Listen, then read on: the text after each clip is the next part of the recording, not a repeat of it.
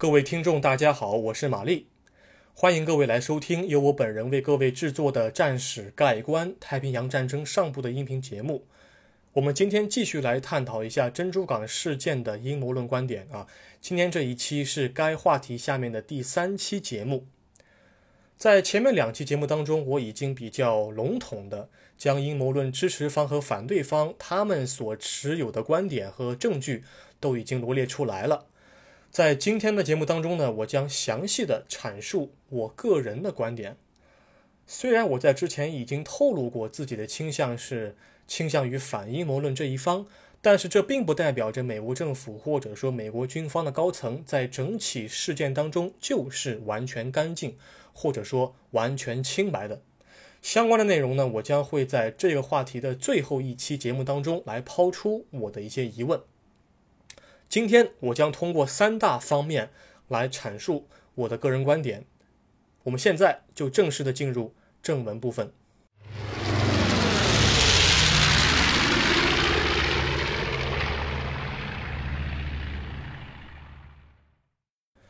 打消疑虑，阴谋论支持方的三大论点证据不足。虽然在不同的历史时期，总是会有很多人选择性的相信美国政府在战前掌握了日军的进攻计划，但是这些支持阴谋论的观点的人们呢，却无法自圆其说的解释以下三件大事儿啊。第一件事儿呢，就是他们的支持方认为美国很早就已经知晓了日军的进攻计划。支撑这样观点的论据有两个。第一个呢叫做橙色战争计划，第二个叫做麦克勒姆备忘录啊。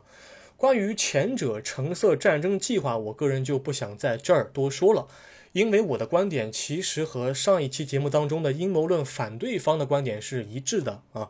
美国在同时期包含了大量的战争预案。不能因为说对日作战的未来构想是彩虹五条的某个部分，我们就有理由一口咬定美国政府一定会预先知道日方的战争计划。那么我重点来谈的就是第二部分《麦克勒姆备忘录》。这个备忘录的作者，他的全名是叫亚瑟·麦克勒姆啊，Arthur McCollum。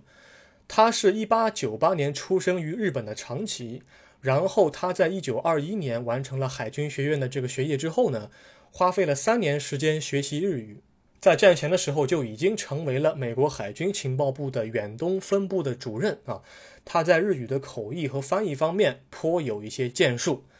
在当时他的军衔是美国海军的一位中校。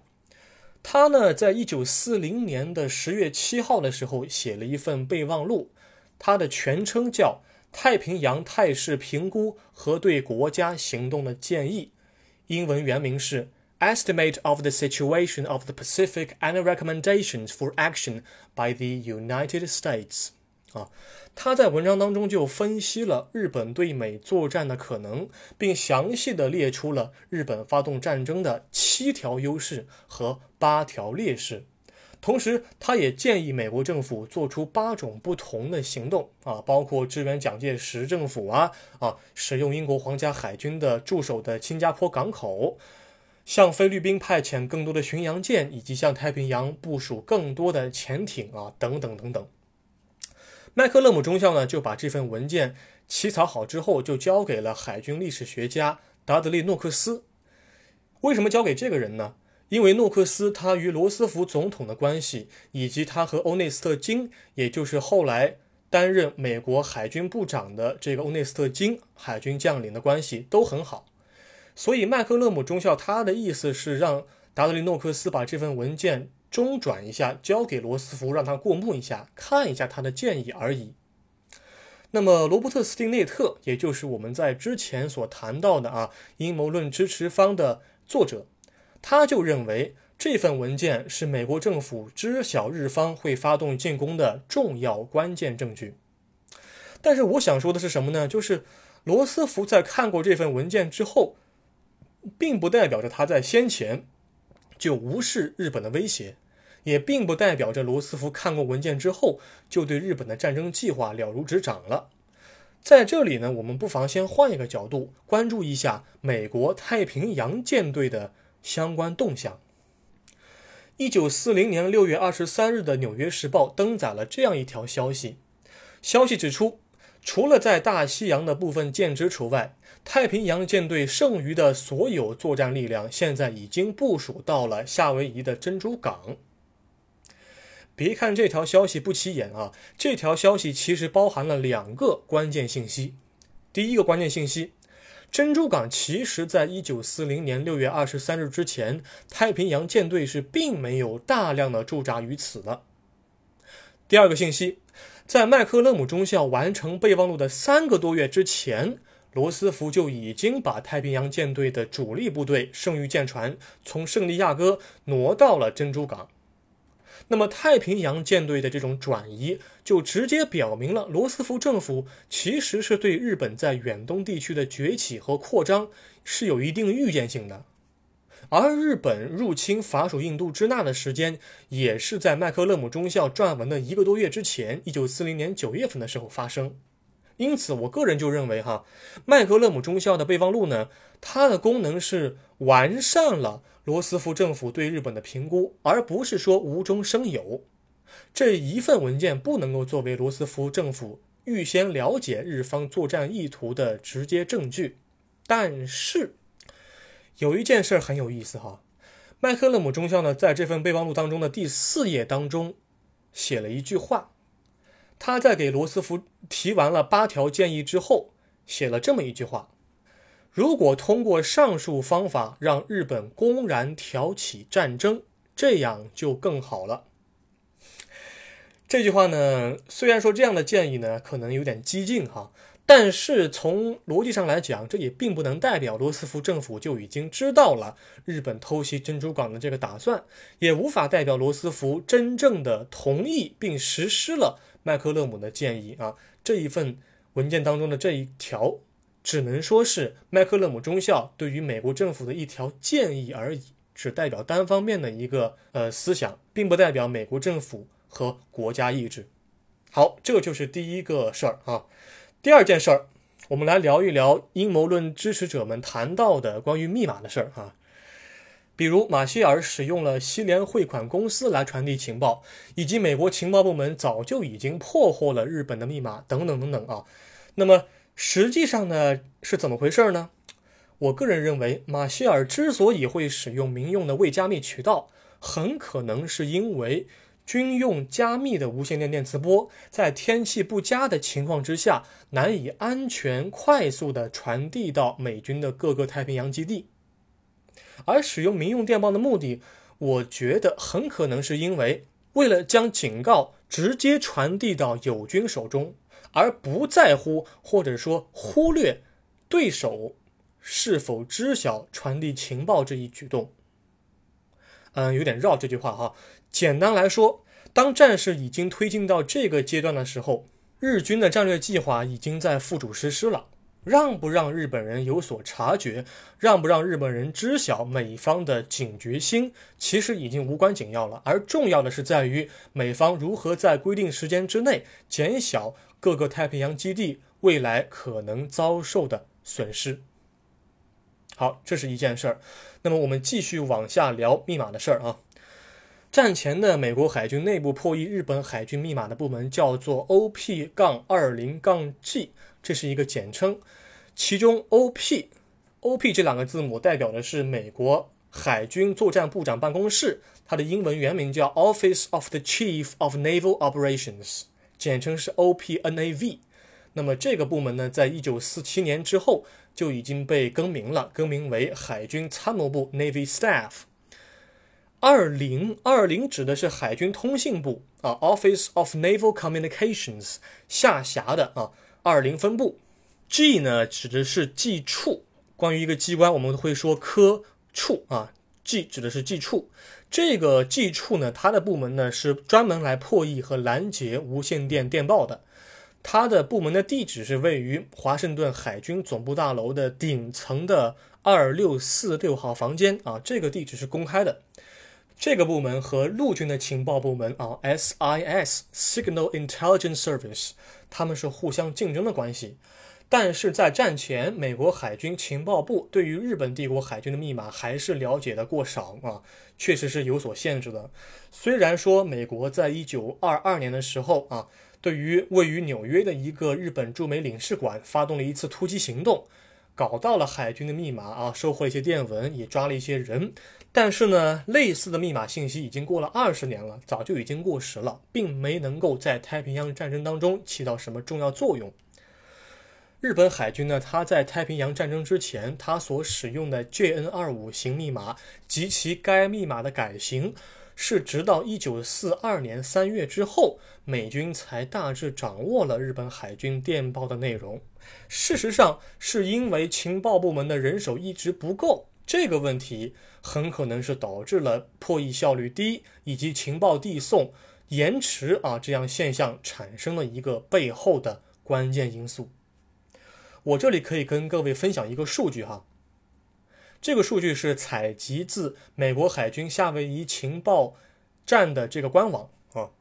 当时是这样的哈，因为 JN 二五 B 型密码呢，在进行破译工作的时候，部门的人员需要把这个啊密码要抄写下来，会有一个密码单啊，在这个工作单上面呢，就会有啊行和列，每行呢会有很多的格，一格当中是包含着五位数字。这五位数字很可能是代表一个字，也有可能是代表一个词，但是难度在哪儿呢？难度就是因为这个 JN 二五型密码，它的 B 型是经过了二次加密的，也就是说它至少有两份密钥表，所以美军的进展是颇为缓慢。在珍珠港遇袭之前啊，这个数据是真实的啊，是美国的一个数据，只有百分之十到百分之十五的内容。能够被美国海军的情报部门的呃破译人员所理解的，其他百分之八十五至百分之九十的内容，美国海军呃一直在一九四三年之前都是属于一个比较模糊和猜测的一个状态。不过我们换一个角度来讲哈，如果咱们从日本的战略上出发的话，其实日本海军没有必要在战前进行频繁的无线电联系，为什么呢？因为不论是对于法属印度支那的战士也好，还是说对于中国内陆的战士也好，日本海军不需要出动大规模的舰艇编队，就算是出动的话，就算是执行啊海上的对地面的这个炮火支援的话，也都是从本土出发。而日本军令部如果要使用无线电来传输命令的话，他们会承担不必要的风险。事实上，哈。日本外务省、日本帝国陆军以及日本帝国海军这三个部门，他们所使用的密码是完全不一样的。不仅完全不一样，电报的递送也是分工明确，不会出现诸如此类情况。比如说啊，日本大本营会使用海军的密码向中国境内的日本陆军来发送命令啊，这种交叉传递的过程是不存在的。另外一个方面来看的话。偷袭珍珠港，它的这个行动其实是一个战略性行动，而不是一个战术性行动。所以，在进行一次战略打击的时候呢，命令的传达只需要在日本本土之内完成就可以了，最多是说从日本东京啊写一份纸质的命令，然后通过各种人员的中转，转送到日本的泽捉岛的日本联合舰队指挥部，然后拿上命令之后出发。在大洋当中，只要执行这个命令就可以了。所以舰队的出发以及执行命令不需要考虑长距离的通信，倒是因为太平洋战争爆发之后，日本海军需要去协调部署在东南亚的各个单位的舰艇。所以，JN 二五密码才会频繁地出现在美军监听人员的耳朵当中。而正是因为美军掌握了战争爆发之后的足够多的日本海军密码素材，才得以在中途岛海战之前了解了日本海军的作战意图，然后才有可能击沉日本海军联合舰队之中的赤城、加贺、苍龙和飞龙这四艘主力航空母舰，给予日本海军以重创。因此，只要我们理清了事物的先后发展顺序和因果关系，就能够发现阴谋论的支持者们他们在密码这一方面的担忧其实是属于庸人自扰。好，这是第二件事儿。第三件事儿，第三件事儿呢，其实和航母的角色有关。在前面的音频节目当中，我已经跟各位说明了啊，我已经谈到了阴谋论反对方的观点，他们就认为呢，航母正好调开其实是属于正常的部署需要。如果说美国真的事先估计到了日本的偷袭珍珠港的这个计划，以及他们已经发现了航空母舰这一舰艇作为未来海战主力的这个重要作用的话，那么这个时候，企业号航空母舰和列克星敦号航空母舰就有可能被召回加利福尼亚、圣地亚哥，或者是跟随萨拉托加号航空母舰返回普吉特海峡进行休整。这样的话更为安全。但是从美军的计划来看的话，企业号航空母舰它是在十一月底的时候从珍珠港港内出发啊。然后前往中途岛，它本应该在十二月六日的时候就应当完成战斗机的这个输送的任务，然后返回港内的。倒是因为天气作怪，所以企业号航空母舰才得以逃脱日本舰载机的打击。此外，至少有六位著名的历史学家就认为，美军的航空母舰在战前更多是用于前出侦察之用。因为在太平洋战争爆发之前呢，没有任何一个作用于美国人本身的战力啊，请注意是作用于美国人本身的战力啊，发生在塔兰托港口的战斗这个不算啊，这个是英国主动的打击意大利海军的一次在地中海发生的一次战斗，这个并没有作用于美国人本身。在战前，没有任何一个作用于美国人本身的战力能够直接证明航空母舰在未来海战当中的重要作用。即便美军已经意识到了航空母舰的作用的话，但也只是存在于部分军官的大脑之中，它属于理论层面，不属于实践层面。而同时期的日本海军也是如此。我们需要了解到的是。世界海军在当时都是把战列舰当做重点，当做海军的主力，束之高阁的。也正是因为这个原因，山本五十六的超前的思想在海军当中招来了不少批评。也正是因为日本使用航空母舰对珍珠港港内的美军的战列舰给予了如此重大的这个打击。美军遭受了如此重大的损失，世界上的各国才会通过这一个著名的战例，才开始在之后认识到航空母舰的重要性。而这也是为什么美国海军在珍珠港遭袭之后的1942年年初会派遣航空母舰前往马绍尔与吉尔伯特群岛以及东京进行袭扰性质的轰炸了。好，在今天的音频节目当中，我通过罗列阴谋论支持者们的三大证据不足的事实来阐述我的个人观点。但是你们会发现一个问题，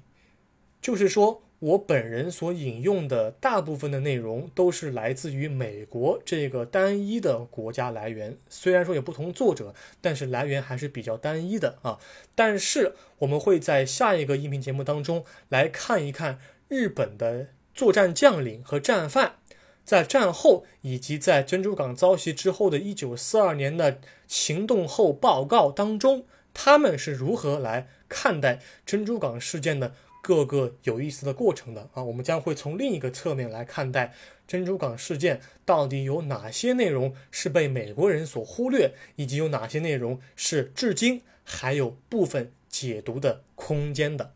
非常感谢你收听我的音频节目，我们将会在下一期对这个话题进行收尾工作。下一期再会。